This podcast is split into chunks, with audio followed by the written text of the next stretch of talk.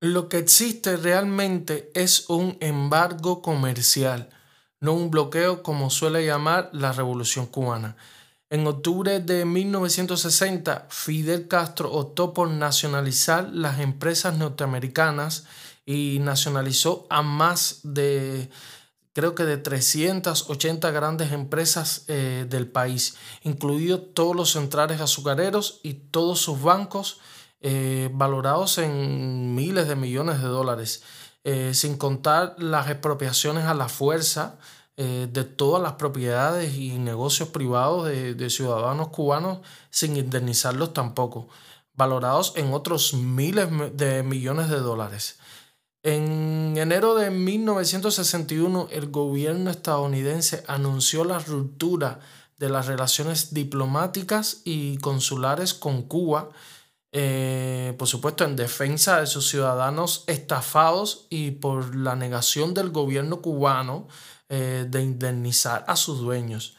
Pero esto nunca la dictadura cubana se lo ha dicho públicamente a su pueblo. Lo oculta porque esa fue la causa principal de dicha respuesta norteamericana. Eh, por supuesto, como lo hubiera hecho cualquier país del mundo en respuesta a, a un hecho tan delictivo.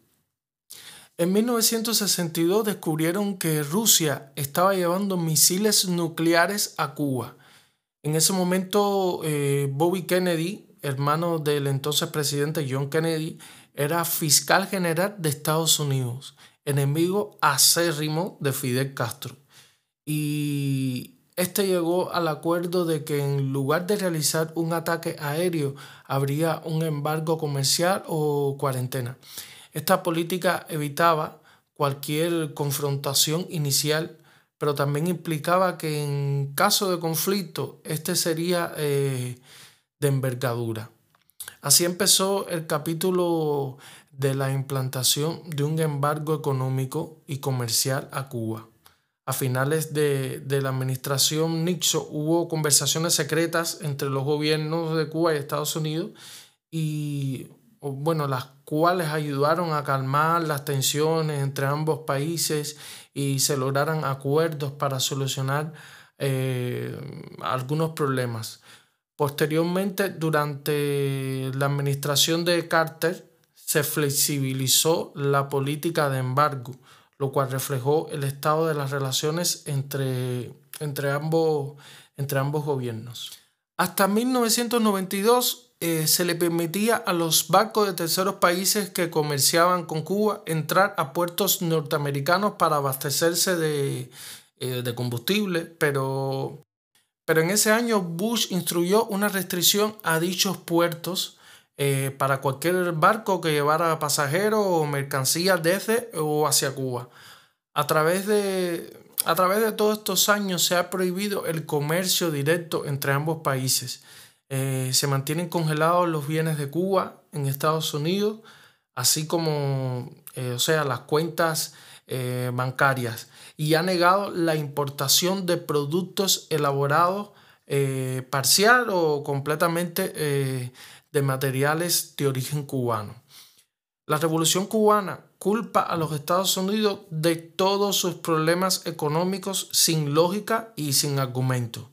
Cuba puede comerciar con el mundo entero y recibir ayuda de cualquier país, como lo hizo eh, la extinta Unión Soviética por muchos años. Eh, también China, el antiguo campo socialista de Europa y últimamente Venezuela. Eh, la revolución cubana mm, la llaman la delincuente, ¿no? Porque la, la delincuente internacional le debe miles de billones de dólares a medio mundo y no paga. Vamos a suponer, si los países a los cuales Cuba les debe dinero le hubieran puesto un embargo comercial como lo hizo Estados Unidos, posiblemente Cuba solo pudiera tener relaciones comerciales con algunos países del África profunda y con algunos, algunas tribus primitivas de, de la selva amazónica. La cuestión está planteada hace muchos años lo que en los medios de difusión masiva dentro de la isla cambia el punto de vista constantemente en cuanto a la situación crítica económica que se ha mantenido desde hace décadas. La mala gestión del gobierno acomodado en el poder por más de 60 años es, justificada por el embargo económico. Lo cierto es que la revolución cubana no hizo todas las grandes construcciones eh, de la etapa capitalista cubana. Ha mantenido el deterioro durante años y ha invertido en, en el turismo e importación de productos en vez de producirlos dentro de la misma isla. Existe Existe un bloqueo real dentro de la isla y de eso estaremos comentando en el episodio siguiente. Soy Efraín Galindo, cubano, nacido en La Habana, y te invito a participar y a sugerir temáticas para juntos poder entender y conocer Cuba.